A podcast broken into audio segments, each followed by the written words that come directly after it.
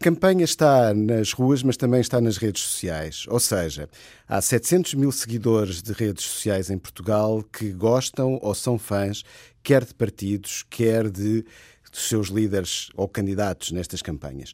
E assim sendo, o que podíamos imaginar era o que é que aconteceria se apenas 700 mil, esses que estão no Facebook, no Twitter, nas redes sociais, votassem.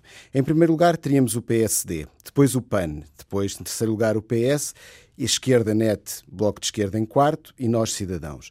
Mas se pensarmos um pouco nos mais jovens, aí já temos coisas diferentes no Instagram. Mas Pensemos só rapidamente nos líderes, naqueles que são os candidatos. Em primeiro lugar temos Marisa Matias, depois teríamos Paulo Moraes, Rui Tavares, Paulo Rangel e Nuno Melo. E depois só, em sexto lugar, Pedro Marques e João Ferreira empatados. O que isto queria dizer era um Parlamento diferente daquele que estamos habituados quando votamos no dia das eleições, mas as redes sociais são assim.